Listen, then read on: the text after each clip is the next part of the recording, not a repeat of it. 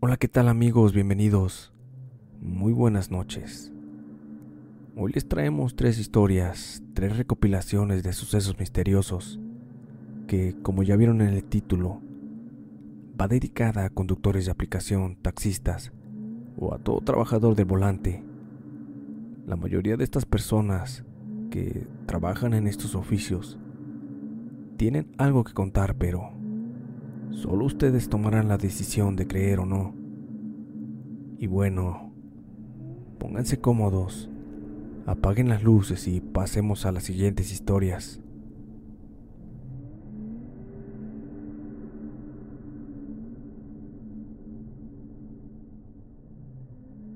Hola, mi nombre es Roberto Hernández y tengo 45 años. Hace 5 años exactamente fui diagnosticado con diabetes. Sé que se deben estar preguntando el por qué este señor nos escribe si este es un canal de eventos paranormales, pero cuando les cuente el motivo de mi enfermedad entenderán todo. Soy originario de Mazatlán, Sinaloa y tengo el oficio de ser taxista. Mi jornada laboral usualmente empieza a partir de las 9 de la noche, ya que la mayoría de mis clientes son turistas o personales de los bares y discotecas de la región. Un sábado por la madrugada hacía mi recorrido habitual, cuando una joven en aparentemente estado de ebriedad me hace la parada a orillas del malecón, cosa que para mí no se me hacía extraño. La joven se subió aún con una cerveza en la mano y me dijo sonriente que si la podía llevar a su hotel ya que ella se había quedado dormida y sus amigos la habían dejado sola. Así lo hice. Puse en marcha mi taxi y a unos metros vi un accidente terrible, que aún en estas fechas me produce bastantes calofríos el solo hecho de recordarlo. Estaba totalmente acordonada la zona. Era un caos terrible.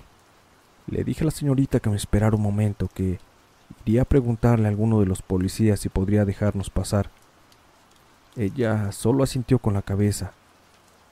Yo me bajé del taxi y caminé hacia los policías. Pero cuál sería mi sorpresa que justo en ese momento los cuerpos de protección civil estaban bajando el cuerpo de una joven que se encontraba en el auto. No lo podía creer. Era la misma joven que yo traía en el taxi. La pobre muchacha estaba partida por la mitad. Fue tan fuerte el impacto que la muchacha quedó prensada y solo pudieron sacar del torso para arriba en ese momento. Me quedé pasmado. Quise creer que por lo fuerte de la escena mis nervios me estaban jugando una mala pasada. Yo corrí a mi taxi para verificar que estuviera la pasajera, pero no había nadie, ni la joven, ni la cerveza. En ese momento me desmayé y no supe más de aquel suceso. A la mañana siguiente desperté en el hospital. Ahí estaba mi esposa muy preocupada por lo sucedido. No saben el gusto que me dio al verla. La tomé de la mano y comencé a relatarle lo que había pasado la noche anterior. Ella me escuchaba aterrada, y al terminar mi relato, ella me contó acerca del accidente. Me dijo que eran cinco jóvenes no mayores de 25 años, y que venían en estado de ebriedad y exceso de velocidad se impactaron con un camión de tres toneladas. Les fue imposible frenar, pero solo murió una joven que venía dormida. Lo bueno que no sufrió, lo dijo en tono de consuelo. Y con lo que cuentas, yo creo que ni cuenta se dio de lo que sucedió. El doctor me dio de alta y me diagnosticó con diabetes por el susto. Muchos compañeros se burlaban de mi historia hasta que uno que otro les tocó ver lo mismo que yo relatan que una joven les hace la parada a la orilla del malecón, y justo avanzando unos metros la joven desaparece. La mayoría dicen que no cruzan palabra alguna, otros que solo asiste con la cabeza, pero nadie le ha tocado vivir lo que yo pasé esa noche. Todos los días le pido a Dios por el alma de esta joven y que ojalá nunca les toque brindarle servicio alguno. Muchas gracias por leer mi historia.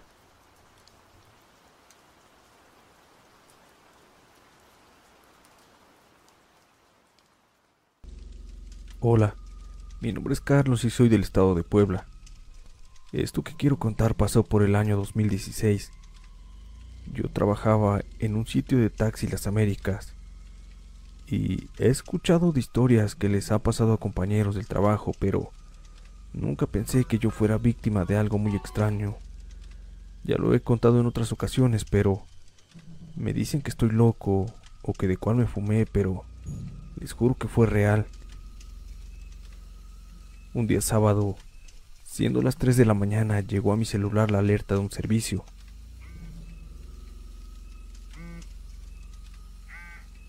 Como aún me faltaba dinero para pagar la cuenta del taxi ejecutivo que trabajo, decidí atender el servicio, además que no era muy lejos de donde me encontraba, y el viaje era largo, lo que sería una buena paga.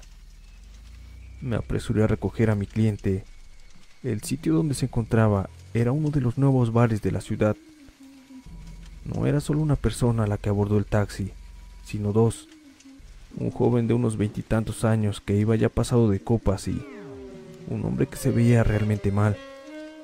Era delgado, casi cadavérico, su piel se veía pálida, sus ojos con enormes ojeras y tan oscuros que si no fuera porque no existen ojos de color negro, creería que esos ojos sí lo eran. Este sujeto no era muy alto, caminaba con dificultad y respiraba con dificultad también.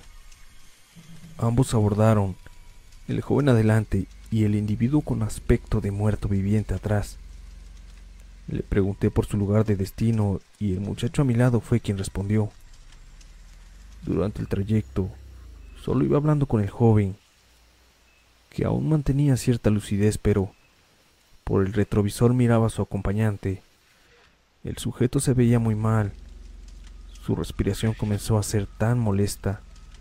Era como alguien intentando respirar bajo el agua.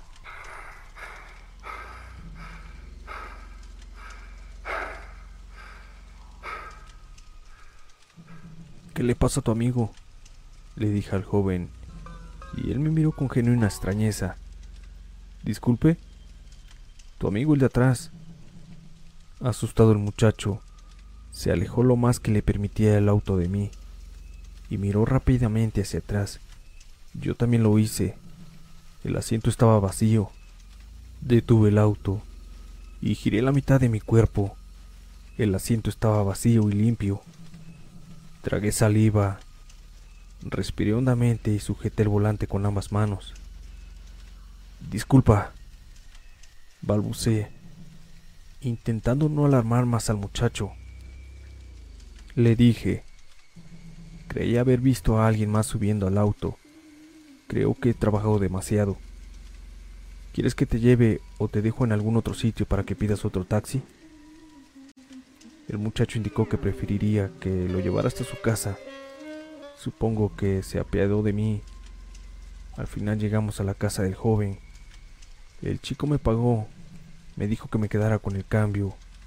Le urgía bajarse de mi auto sin duda. Le devolví su cambio pese a sus muy amables intenciones. Nos despedimos y entonces se me heló la sangre.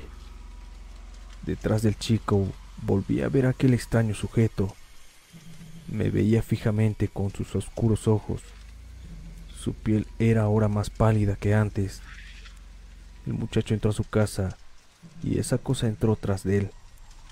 Arranqué el auto y salí lo más rápido que pude de ahí. No sé lo que vi, no sé qué era o por qué pude verlo. Lo único que sé es que no quiero volver a verlo nunca más. Gracias por leerme. Te agradezco que sigas aquí, pero aún tenemos otra historia más. Y si te gusta nuestro contenido, te invito a que te suscribas y actives la campanita para que no te pierdas los videos que subimos. También nos puedes seguir en Facebook y Spotify. Y bien, pasemos a la siguiente y última historia.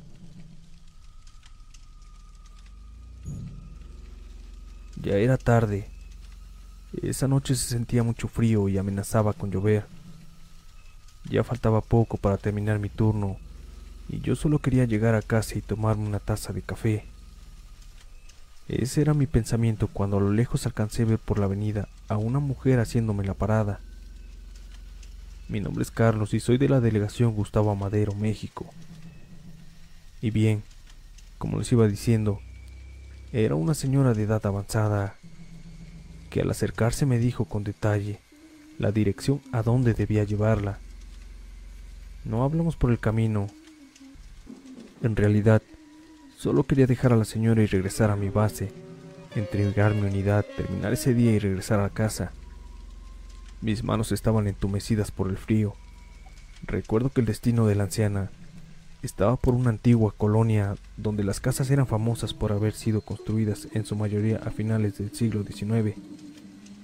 Eran casas antiguas con un estilo francés, pero que se caracterizaban por tener amplios jardines que los rodeaban. Poca gente vivía por ahí. En su mayoría habían sido adaptadas como oficinas y otras como conceptos comerciales que las hacían vistosas y elegantes. Cuando llegamos al domicilio indicado, la anciana que por fin habló me dijo, Disculpe usted, joven, ¿sería tan amable de esperar aquí mientras entro a la casa por el dinero para pagar su servicio? Obviamente le dije que sí, que no había problema, pues dejaría encendido el taxímetro. La mujer entró a la casa dejando la puerta entreabierta. Esa antigua casa lucía descuidada. Comúnmente el mantenimiento de esas mansiones es costoso y me pareció normal, pues había varias así por esa avenida. Y empezaban a caer las primeras gotas de lluvia en forma de una brisa ligera que se estrellaban en el parabrisas a causa del viento. Ya se había tardado mucho mi clienta y bajé del auto con la intención de recuperar mi dinero lo antes posible y terminar mi jornada. Entré al jardín y me percaté que no había luces encendidas en aquella casa de grandes puertas. El viento se colocaba entre los follajes de los árboles silbando como si se estuviera quejando o sollozando. Las enredaderas habían crecido y la hierba estaba muy alta por el descuido del jardín. Me acerqué al portón y llamé a la señora un par de veces mientras sonaba el viejo aldabón en forma de aro para tocar la puerta.